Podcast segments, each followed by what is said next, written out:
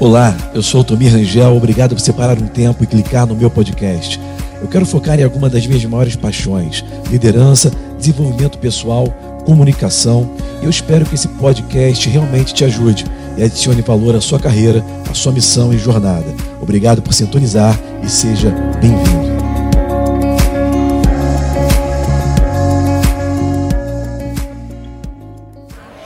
Estamos iniciando uma nova série de mensagens e essa série de mensagens ela está muito divertida e eu falei para Rebeca, Rebeca, eu estava preparando essa palavra e eu fiquei, sabe, tão assim animado, tão feliz com essa palavra porque ela é simples, mas é profunda e é simples e é profunda. ela é boa demais. É importante você ser uma pessoa que promove o fogo onde você está. Você tem que promover o fogo. Fica esperando as coisas acontecerem, não. Seja você um agente de mudança aonde você estiver. Na sua casa, no seu trabalho. Sabe, você vai determinar o ambiente que você vive. Sabia que nós criamos o ambiente que nós vivemos? Nós estamos trabalhando cada vez mais para criar um ambiente no culto mais propício para que o Espírito Santo consiga agir de maneira mais eficaz e poderosa sempre buscando mais. Irmãos, nunca fique satisfeito na presença de Deus. Queira mais, bem-aventurados pobres de espírito. Pobre sempre está querendo mais, amém? Esteja sempre disposto a mais, com uma expectativa a mais. Sabe, o que vai acontecer no culto não depende do pregador, nem do ministro de louvor, depende da plateia, do público, de nós todos juntos, quando nós estamos na presença de Deus, nós queremos mais. Estou animado com essa série de mensagens e a gente fez aí uma arte, né? Muito legal. A gente, o nome, o título da série de mensagens é O Segredo do Karate Kid. Quem lembra do Karate Kid? Não estou falando desse novo, não. Eu estou falando de, do Mr. Miyagi. Quem, quem que lembra disso? Levanta a mão com seriedade. Aí. Tem muita gente que acompanhou. E eu quero te, te motivar. Se você nunca viu o primeiro filme do Karate Kid, procura, que quem procura acha, ok? E você vai lá ver Vale a pena relembrar, relembrar é viver, amém? Na verdade, esse filme foi um filme aí oitentista, né, da década de 80, e um filme muito visto, muito famoso no mundo inteiro. Aliás, eu fiquei sabendo que uma grande produtora americana está lançando um seriado, que agora a moda é séries, né? são séries mais do que filme. Está lançando um seriado dessa turma aqui, ó, do primeiro Karate Kid. Lembra do inimigo dele, que era aquele outro rapaz louro? Que brigava com ele, vai ser ele e o Daniel San, os dois juntos vão se encontrar agora, no dia de hoje, com 50 anos de idade, vão se encontrar. E o nome do seriado vai ser Cobra Kai. Estou fazendo aqui a propaganda sem ganhar nada. Se você trabalha na, na, emissora aí que vai transmitir isso aí e quiser nos patrocinar, pode vir. Nós vamos estar aceitando o seu patrocínio e divulgando mais o seriado, ok?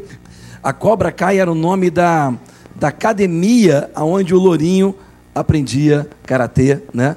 Aquela coisa toda, sem misericórdia, sem misericórdia, e ficava lutando. E sabe, eu peguei o título da mensagem, O Segredo do Karate Kid, porque por mais oitentista, mais assim, aquele filme de antigamente, por mais é, filme que seja, né, essa, o filme do Karate Kid, ele traz umas mensagens, né? Ele traz umas mensagens até muito importantes para a nossa vida e libertadoras, né?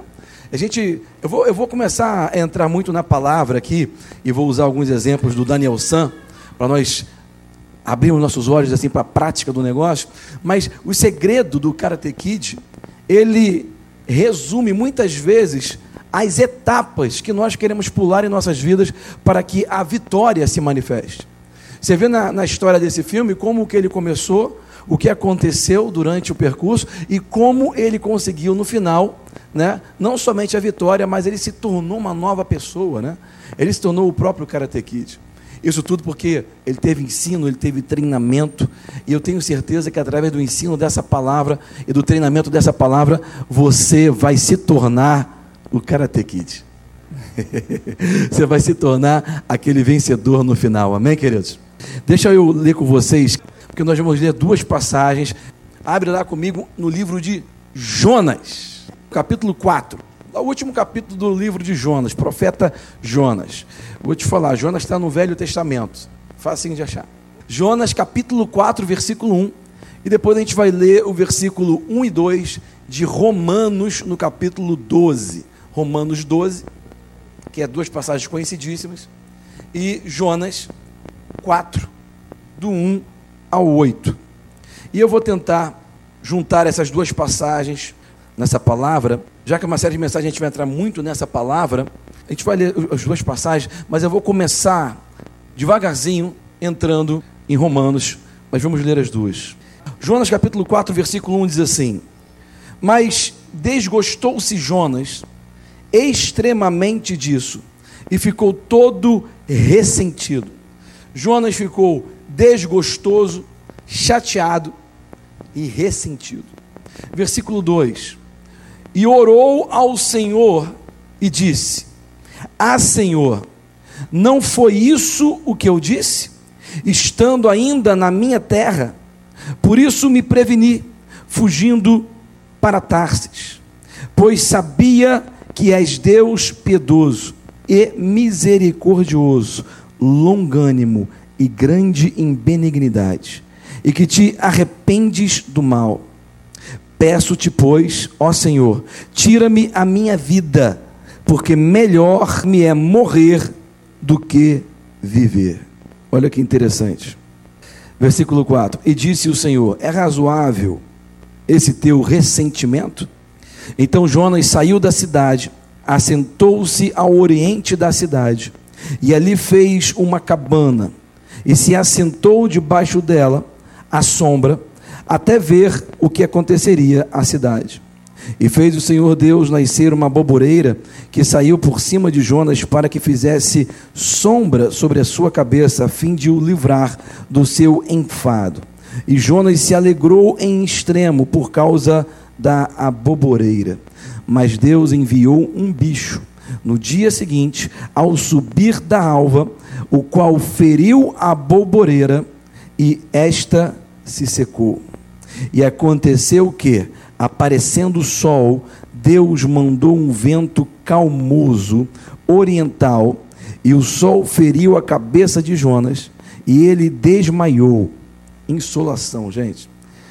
E desejou com toda a sua alma morrer, dizendo: Melhor me é morrer do que viver. Olha o que dizia o profeta Jonas. Pula lá para mim comigo em Romanos capítulo 12, versículo 1 e 2. Romanos 12, versículo 1 e 2. E aqui em Romanos 12 nós vemos o que Paulo deixou registrado para a igreja. Ele diz assim, versículo muito conhecido: Rogo-vos, pois, irmãos, pela compaixão de Deus, ele está pedindo, ele está rogando, para que você apresente o seu corpo em sacrifício vivo, santo e agradável a Deus, que é o nosso culto racional. Né? Quando ele começa a escrever isso, eu começo a imaginar logo aquela pessoa sendo amarrada, entregue, esperando o King Kong vir pegar com um sacrifício vivo. Mas o sacrifício vivo que ele está falando aqui, irmãos, é você apresentar o seu corpo, se apresentar presente na presença dele, para cultuar de maneira racional, com intenção. Quem está me seguindo? Versículo 2: E não vos conformeis com este mundo, mas se transforme pela sua renovação mental para experimentar qual seja a agradável, boa e perfeita vontade de Deus. Sabe, no filme do Karate Kid, o, o protagonista ali, o Daniel San, ele quando se aproximou do mestre, que é esse chinês aqui, o Mr. Miyagi, tudo o que ele queria era vencer os inimigos. Bota o vídeo aí, tá preparado o vídeo?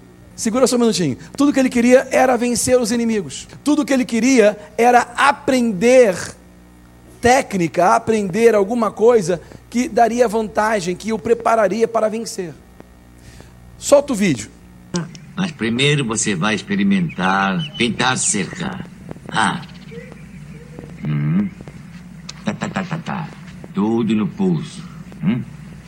Pulso para cima, hum? para baixo. Hum? Pulso, tudo no pulso. Ah, para cima, para baixo. Movimento longo, ah, muito bom. Para cima, para baixo. Isso, não olhar para mim, olhar para cerca. Hum? Para cima, para baixo. Flexione pulso, movimento para baixo. Flexiona, vê? Ah, bom. Movimento longo para cima, para baixo. Muito bom. Flexione os joelhos, abaixa. Ai, para cima. É, muito bom, Danielson. Não esquecer de respirar. Para dentro, para fora. Ah, para cima. Ah, para baixo. Pulso. Para cima, para baixo. Para cima, para baixo. Para cima, para baixo. Ah, muito bom, Danielson. Para cima, para baixo. Para cima, para baixo.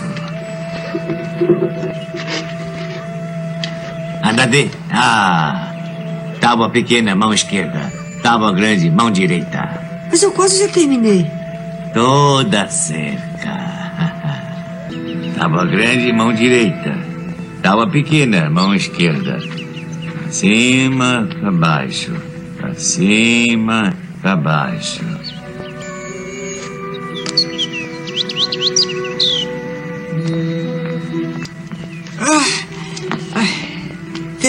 Tudo. Está bonito, hein? Hum, os dois lados? Ainda não. É, irmão, a cerca tem que pintar dos dois lados. Sabe, eu acho interessante, é, é muito forte, na verdade, esses princípios de brincadeira que a gente vê nesse filme. Por quê? Porque foi exatamente isso que aconteceu nessas passagens que nós vemos de Jonas e o que Paulo está falando para a igreja. Você vai entender cada vez mais isso e Deus ele vai te curar muito com, enquanto mais você conseguir ver. Sabe, é, eu acho que se Deus estivesse perguntando hoje para Jonas, estivesse falando com ele aqui na nossa frente agora, ele iria perguntar exatamente isso que talvez esse filme está passando. A pergunta que o Mr. Miyagi tinha que falar para o Daniel San é o seguinte: Você está vendo o que eu estou vendo? Era isso que Deus talvez estava querendo perguntar para Jonas. Quando ele mandou Jonas ir para uma cidade que ele não queria porque ele tinha suas razões. E sabe, ninguém quer ficar, ninguém quer que quer aprender karatê, vai pintar cerca. Mas o Mr. Miyagi estava vendo algo na frente. Sempre quando Deus te manda, te pede, te constrange para fazer uma coisa, é porque ele já está vendo algo diferente na sua vida. Mas você precisa passar por um treinamento. Você precisa passar por um período de ajuste. Você precisa, sem saber muitas vezes, Deus ele está te treinando sem você perceber. Nesse filme, não sei se você percebeu, Daniel San, ele ensinou como é que tinha que pintar. Falou da respiração, falou do, do joelho dobrado, ensinou o pulso. Ele já estava ensinando ele a se defender enquanto ele estava servindo. Se você continuar vendo o filme, você vai ver ao longo do, dessa série, nesse mês, a gente vai ver muita coisa. Sabe, Deus muitas vezes te ensina a se defender enquanto você está o servindo. Irmãos, nunca corra do serviço, nunca corra do treinamento. Vai ser lucro para a sua vida, vai ser crescimento, vai ser defesa, vai ser ataque, vai ser poder, vai ser força. Quando nós não vemos o que Deus está vendo, nós corremos da presença de Deus, nós corremos do treinamento, nós corremos de Nínive. Sabe, Paulo estava falando em Romanos 12 para a igreja, e ele estava falando: não se conforme com essa área presente, se apresente. Olha o que ele fala no versículo 1, do capítulo 12 de Romanos: se apresente como um sacrifício vivo, santo diante de Deus, se apresente. Esteja presente na presença de Deus, ok? Venha para esse lugar, venha congregar, se apresente, mostre a sua cara. Não fique esperando as coisas acontecerem, não. Deus falou, você tem que se apresentar para Ele, irmão.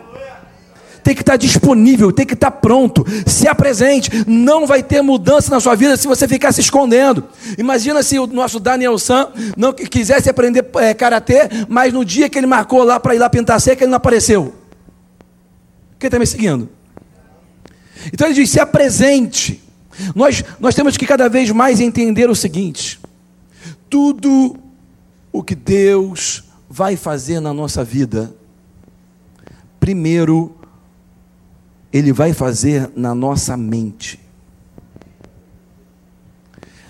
Romanos 12, 2 está nos dizendo, de maneira clara e objetiva, algo muito interessante. Resumidamente, Romanos 12, 2 diz assim: Aonde a sua mente for, a sua vida vai. Não se conforme com o modismo com a era presente, mas se transforme através da renovação mental. Aonde a sua mente for, a sua vida vai. Sabe, Deus, ele nos move de fé em fé. Primeiro, na nossa mente. Você se move de fé em fé, primeiro, de glória em glória, primeiro na sua mente. Se a sua mente não for, a sua vida não vai. Sabe, nós não mudamos de vida quando nós mudamos de vida mas nós mudamos de vida quando nós mudamos de mente. A pessoa aceita Jesus como Senhor, ela nasce de novo, ela mudou de vida, mas a vida dela não mudou. A vida dela vai mudar se ela mudar a mente. Você não muda de vida quando você muda de vida, você muda de vida quando você muda de mente. Quem está me seguindo? Vida remida não significa vida renovada. A minha redenção me leva para o céu. O dia que você morrer, a trombeta tocar, a redenção em Cristo vai te levar para o céu. Mas escuta isso: a, a sua renovação mental traz um pouco do céu para a terra. A sua redenção te leva para o céu, mas a renovação mental é o que vai trazer o céu para a terra. Redenção, ela me faz ser uma boa pessoa. Quando fui remido em Jesus, eu estou por dentro, nasci de novo. Agora eu sou semelhança de Deus, justificado. Eu fui santo como Deus foi santo. Eu tenho a natureza dele, eu sou chamado filho de Deus. Sabe, redenção me faz ser uma pessoa boa. Eu estou apto, eu estou pronto. Agora, a renovação mental vai me trazer uma vida boa. A redenção por si só não vai te trazer uma vida boa. Ela vai te deixar pronto com a natureza de Deus, mas só a renovação mental vai te trazer a vida que ele veio te dar. Aleluia. Então perceba, Jesus não veio, ele não veio à terra apenas para te dar uma passagem de ida para o céu. Jesus não veio à terra para te dar apenas uma passagem de ida para o céu. Jesus veio à terra para te dar vida. A vida dele, o tipo de vida de Deus. Ele fala: Eu vim para te dar em grego Zoe, Zoe, Z-O-E, significa a natureza de Deus, o tipo de vida de Deus, a vida eterna. De Jesus, ele morreu, ele falou: Eu vim para que tenhas vida e tenha essa vida com mais abundância. Que vida é essa que ele está falando com abundância? É o Zoe, é a natureza de Deus, é a vida eterna hoje, aqui nesse mundo. Então perceba que ele não veio para te dar uma passagem para quando você morrer para o céu, não. Ele veio para que você manifeste nessa terra a vida de, eterna de Deus. Ele veio para que você esteja apto, através da renovação, comece a manifestar a vida de Deus na terra. Amém? Sabe, tem muitas pessoas que hoje em dia são salvas em Cristo e andam tristes. Tem pessoas que são devotadas na igreja e estão em depressão. São remidas, mas não são renovadas mentalmente. Eu dou graças a Deus porque a nossa igreja é um lugar de intensa renovação mental. Esse lugar aqui, irmão, vou te falar, é um lugar onde você entra e vai, de qualquer maneira, algum momento da sua vida, a ficha vai cair, e depois o orelhão vai cair inteiro. Irmão, vai acontecer alguma coisa na sua vida. Hoje, milagres vão acontecer aqui nesse lugar. Sabe, cadeias vão quebrar. Quando a revelação entra, quando a renovação mental toma conta, irmão, o seu olho se abre, a sua mente se abre. Né? Albert Einstein já falava: a mente do ser humano é igual um paraquedas, só funciona quando está aberta. Jesus, entenda, ele não quer salvar só o seu coração. Jesus quer salvar a sua mente. Jesus quer salvar os seus sentimentos. Jesus quer salvar você de você mesmo. Você tem que ser salvo de você mesmo. Nós, cada dia mais, temos que ser salvos da nossa tendência de ficar vendo só o negativo. Nós temos que ser salvos da nossa tendência de ficar reclamando e de ficar a cada momento pensando que vai piorar e a cada momento pensando que vai ficar que vai ficar ruim e reclamar e, e fofocar e, e falar de maneira contrária, sabe? Nós temos que ser salvos disso. Você tem que ser salvo da sua boca grande. A sua boca, ela tem que se converter. A sua boca, ao invés de reclamar, ela tem que aprender a glorificar a Deus em qualquer situação. Os seus sentimentos têm que se salvar. Os seus sentimentos têm que ser salvos a cada dia. Porque a cada dia você se sente mal, a cada dia você se sente para baixo, você sente vontade de largar tudo. Você tem que ser salvo dos seus sentimentos. Você tem que ser salvo de você mesmo. Jesus está interessado em salvar a sua alma, salvar a sua mente, salvar os seus sentimentos, alinhar a sua vontade. Acho interessante em Jonas, quando Jonas ele se arrepende, Deus ele fala assim: vai lá e faz o que eu tinha te mandado fazer. É como se Deus estivesse falando assim: você está pronto para me obedecer agora? Eu sempre te disse, cara, quando a palavra de Deus vem, ela vai te desafiar. Se não te desafiar, não é Deus. Vai te desafiar às vezes não porque é muito difícil para você fazer, não porque Jonas ele poderia ter ido para Tarso direto. Mas vai te desafiar, sabe por quê? Porque geralmente você não vai estar pronto e nem querer fazer o que Deus te manda fazer, porque não está de acordo com a sua vontade. Muitas vezes nós não estamos com a nossa vontade alinhada com a vontade de Deus. A pergunta de Deus para você hoje é o seguinte: você consegue ver o que eu estou vendo? Nós não conseguimos ver o que Deus vê, tudo que Deus está vendo. Por isso que é melhor obedecer, irmão.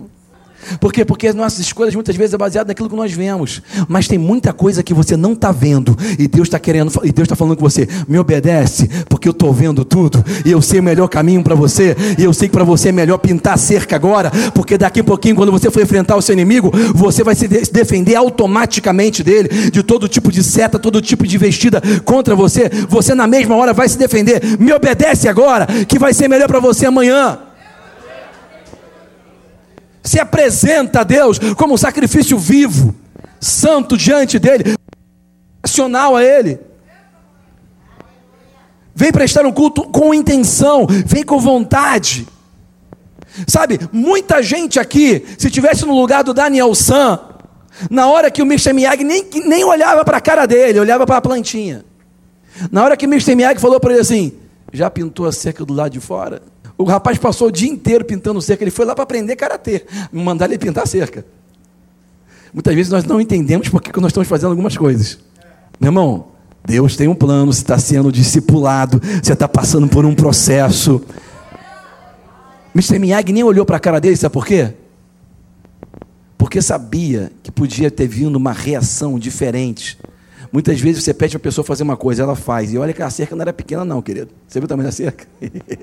Ficar o dia inteiro pintando a redor da cerca todinha. Ele, de repente, acabou aquilo tudo, senta do lado do Mr. Miyagi, já pronto para avançar para um novo nível, começar a aprender uns golpezinhos de karatê. Aí Mr. Miyagi, acabei tudo, ficou bonita. Aí Mr. Miyagi, não, mas é dos dois lados.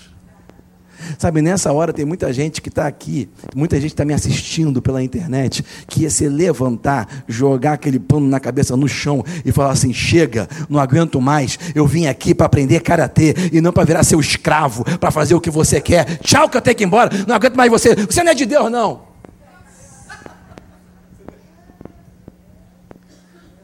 Muita gente desiste no meio.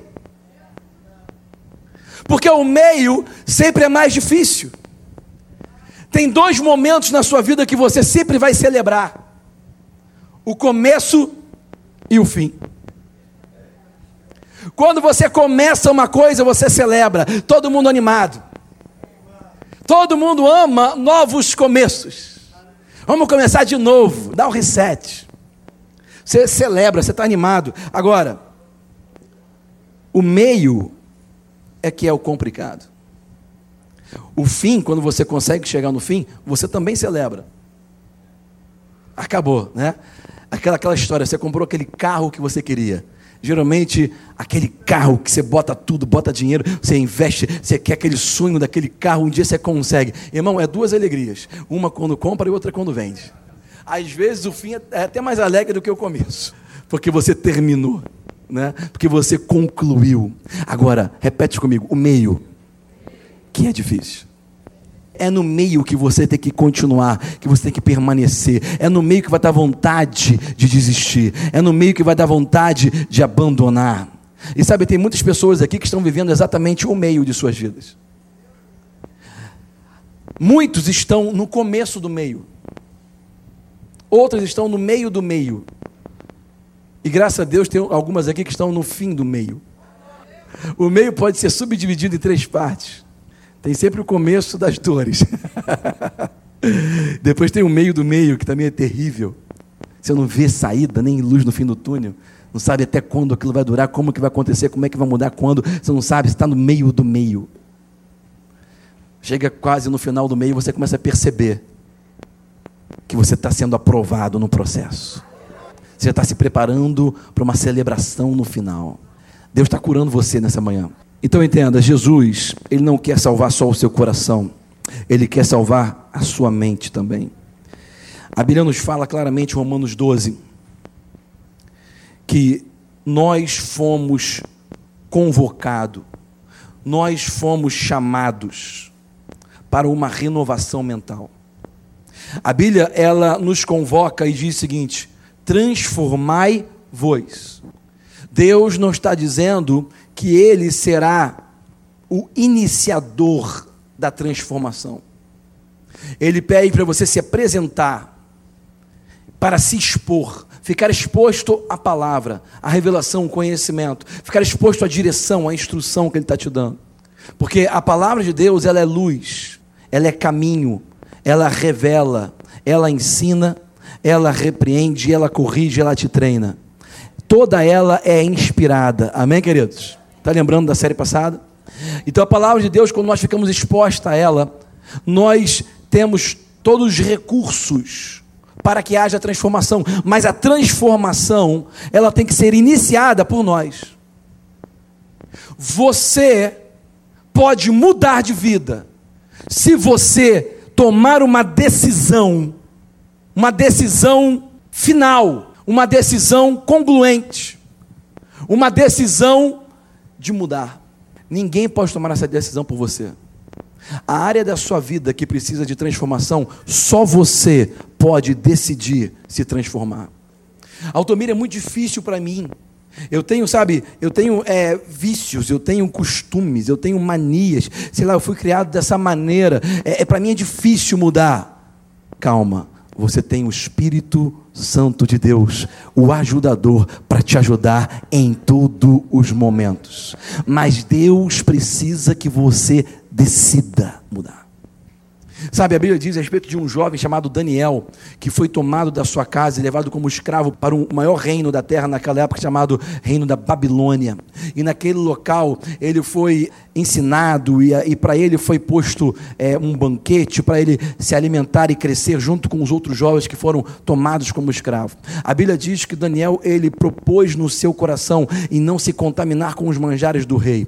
E, e deixa eu te falar uma coisa: quando você lê essa passagem, muitas vezes parece que o manjar do rei era uma coisa suja ou uma coisa contaminada, quando na verdade era uma coisa boa era que ele tomou uma posição, ele tomou uma decisão de se separar e deu para Deus uma parte boa. Sabe, você não pode ofertar para Deus uma parte ruim. Você tem que ofertar para Deus alguma coisa que te custe alguma coisa. Você tem que ofertar para Deus alguma coisa que, que tem valor, uma coisa que é muito boa. Eu não vou me contaminar com esse manjar, porque esse manjar é bom demais. Eu vou dar isso de oferta para Deus e vou beber água com legumes para poder me santificar aqui, me posicionar diante de Deus aqui. E sabe, Deus, ele honrou a decisão de Daniel no minuto, no exato momento que ele decidiu, antes mesmo dele falar com o mestre lá, o mestre Sala, que ia preparar o alimento dele, Deus começou a honrar ele no momento que ele decidiu. Deus, ele, ele é rápido, gente, deixa eu te falar. Você dá um passo de direção a ele, ele corre até você. Deus é rápido. Quando nós decidimos aqui dentro, Deus já começa a agir. As coisas já começam a já se posicionar. Todo, tudo coopera para o bem daqueles que o amam e buscam a Ele. Quem está me seguindo? Você precisa estar pronto para buscar, pronto para seguir. E as coisas vão começar a cooperar a seu favor. Então perceba que a transformação é a nossa responsabilidade. O pontapé inicial a decisão de se transformar.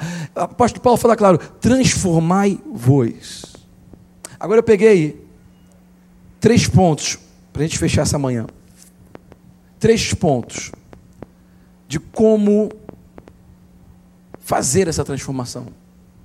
Nós já entendemos que é nossa responsabilidade, que nós temos que decidir mudar, que nós temos que querer e estar nos apresentando para isso. Mas como? Ponto número um: para que você consiga realmente agir nessa transformação mental e começar a galgar esse treinamento, você precisa ter uma mente aberta. Transformação mental não acontece se você não abrir, deixar sua mente aberta para ouvir Deus, para ouvir o método dele, para ouvir a maneira dele, para ouvir a visão dele. Quem está me seguindo? Sabe, é, ninguém consegue passar por portas abertas com uma mente fechada. Deus não pode ensinar uma pessoa que pensa que já sabe tudo. Você não passa por porta aberta com mente fechada. Deus é aquele que abre porta que o homem não fecha. Mas tem muito cristão que não passa por elas porque a mente está fechada, não é a porta. Você está começando a me entender? Como que Deus vai pôr alguma coisa em você se você já está cheio? Ou se a porta está fechada? É exatamente isso o que Deus, ou o que Jesus disse no Evangelho de João para aquele líder da sinagoga chamado Nicodemos. Ele falou para Nicodemos: é necessário. Nicodemos queria saber como entrar no reino de Deus. Como que eu entro no reino de Deus? É necessário para o homem nascer de novo. O que, que é nascer de novo? Espiritualmente, nós nascemos de novo quando nós confessamos Jesus como nosso Senhor. Deixa eu te fazer uma pergunta. Quando você nasce, você nasce alfabetizado? Você nasce já falando tudo? Quem aqui já nasceu falando português? Quando você nasce, você sabe andar? Sim ou não? Jesus disse: para você entrar no reino, você tem que nascer de novo. Quando você nasce de novo, é como se fosse um bebê. Você vai ter que aprender a andar de novo. Andar diferente como você andava antes. Você vai ter que aprender a falar de novo. Falar diferente como você falava antes. Quem está me seguindo? Antes você só falava derrota, só falava, você, você espirrava, você falava, acho que estou gripado, acho que estou doente. Agora, quando você nasce de novo, quando você espirra, você tem que aprender a falar, glória a Deus, pelas pisaduras de Jesus Cristo já fui curado. Nascer de novo implica na ideia de você aprender de novo como viver. Para isso você precisa ter uma mente aberta. Quem está me seguindo? É o que diz a palavra em João capítulo 9. Aquele cego que chegou até Jesus. A Bíblia diz que Jesus, ele, quando aquele cego falou que queria ver, Jesus ele cuspiu na terra, fez uma laminha na terra botou no olho daquele cego, mandou ele num tanque, lá em Siloé, que significa o enviado. E ele foi naquele tanque se lavar, ele falou: se lava lá, tira essa lama e você vai enxergar. Olha o que, que Jesus fez. Jesus, ele criou, na hora que o cego chegou até ele, ele criou um método de cura. Você percebeu? Jesus não orou por ele como orou pelo outro. Jesus, quando aquele homem chegou, ele criou um novo método. Um método barrento. Quem concorda? Você vai procurar cura, você não espera que ninguém cuspa na terra, faça um, um, lodozinho e taca no teu olho. Você fala, que nojo. Não é verdade? Até o cego consegue ver isso, né, irmão? Mas o que, que é isso aqui? Que nojo, pô. Isso não é de Deus, não. Não é verdade? Pensei que se Jesus fosse de Deus, né? O cara cospe na minha cara, que negócio é esse? Não é verdade? Hoje em dia os crentes são tudo assim, os cristãos são tudo cheio de, de, de, é, de é, é, opiniões, né? Isso aí não está tá certo. Mas Jesus criou um método barrento. Se aquele cego tivesse uma mente fechada para aquilo, nunca teria conseguido enxergar. Você está com uma mente aberta para entender os métodos barrentos de vez em quando que Deus vai colocar diante de você? Você consegue aceitar o que Deus está fazendo na sua vida? Deus está te curando agora, irmão. Você consegue aceitar o método que Deus está investindo em você para que haja cura na sua vida? Para isso você precisa ter uma mente aberta. Repete comigo. Primeiro passo para a transformação é ter uma mente aberta. Aceite o método que Deus vai fazer, sabe? Eu, eu escuto testemunhos e eu acho lindo testemunhos, são maravilhosos, são impactantes, mas o que Deus fez na minha vida é para mim, ninguém pode roubar. O que Ele vai fazer na sua vida vai ser diferente, irmão. O que Deus tem com você, o método que Ele vai investir em você, vai ser diferente. Então nós temos que aprender a celebrar a vitória do nosso irmão, mas não nos comparar com ele. No momento que você baseia a sua fé no que Deus fez na vida do outro, você está baseando a sua fé em algo que aconteceu na carne. Você não pode basear a sua fé em algo que aconteceu na carne. Você tem que basear a sua fé no que diz a Bíblia Sagrada. Porque o que Deus vai fazer com você, o método, o encontro que Ele vai ter com você, vai ser único, como você é único. Pode glorificar Deus, querido? Aprende a glorificar Deus, amém?